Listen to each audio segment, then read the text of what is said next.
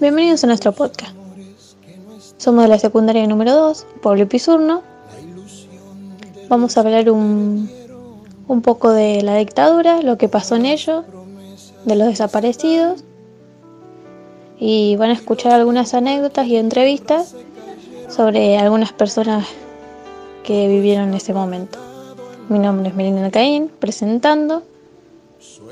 Julieta Rugiano y Agustina Clemente, relatando, contando un poco la historia. Y Homero Ratani, editor.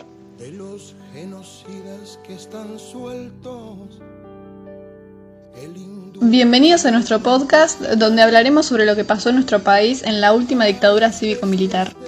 En el año 1976, eh, las Fuerzas Armadas derrocaron a la presidenta de facto, eh, María Estela de Perón, más conocida como Isabelita. Y esto fue así eh, por la falta de democracia que había en nuestro país y también tuvo influencia sobre la revolución cubana del año 1959.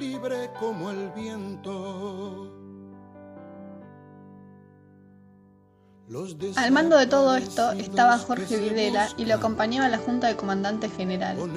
Estos transmitieron un anuncio en las radios en la madrugada donde decían se comunica a la población que a partir de la fecha el país se encuentra bajo el control operacional de la Junta Militar. Se recomienda a todos los habitantes el estricto acatamiento a las disposiciones y directivas que emanen de autoridad militar, de seguridad o policial así como extremar el cuidado en evitar acciones y actitudes individuales o de grupo que puedan exigir la intervención drástica del personal en operaciones. Firmado Jorge Rafael Videla, Teniente General, Comandante General del Ejército. Emilio Eduardo Acera, Almirante, Comandante General de la Armada. Orlando Ramón Agosti, Brigadier General, Comandante General de la Fuerza Aérea de la vida y de la historia.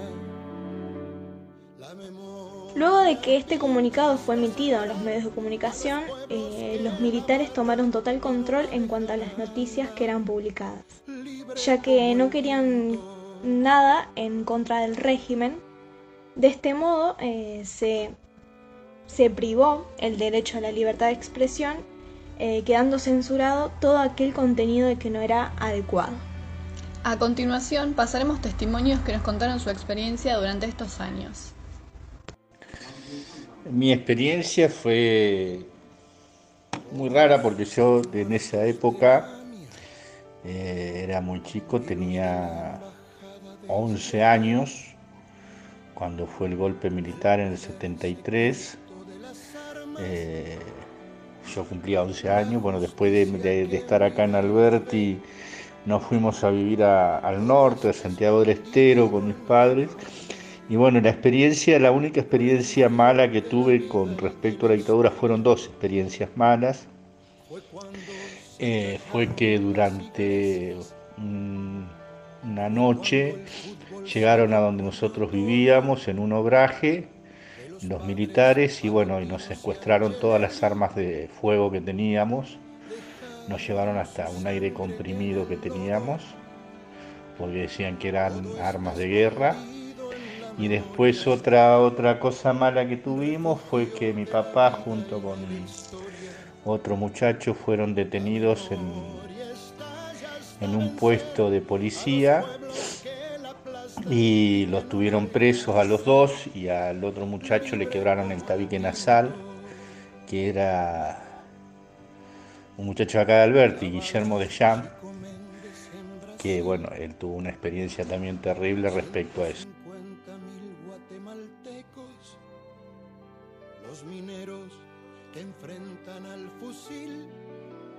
Los líderes del golpe fueron juzgados y condenados luego de la recuperación de la democracia por cometer miles de crímenes como los secuestros, la apropiación ilegal de menores y la sustitución de la identidad. Aquellas personas que pensaban u opinaban distinto de la postura dominante eran torturados en los llamados centros clandestinos de detención, y sus hijos eran vendidos de forma ilegal.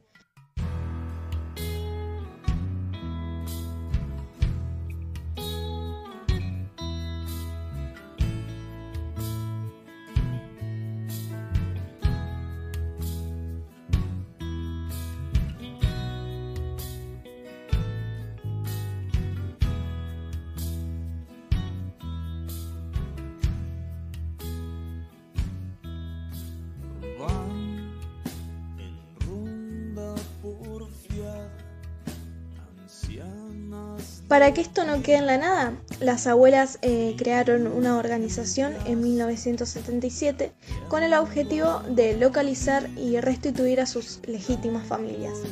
Todos los bebés y niños apropiados durante este hecho tan atroz y asimismo hacer justicia por los desaparecidos. A continuación eh, contaremos la historia de vida de Martín, uno de los nietos recuperados. Me secuestraron con ocho meses de gestación. Me hicieron nacer en la cocina de una celda toda sucia. Sobreviví de casualidad. Me contaron que estuve apenas tres días con mi mamá. Después me separaron de ella, me vendieron y durante 39 años me robaron mi identidad. A mis padres los torturaron y los hicieron desaparecer. Mi madre me dio a luz esposada con los ojos vendados arriba de una chapa.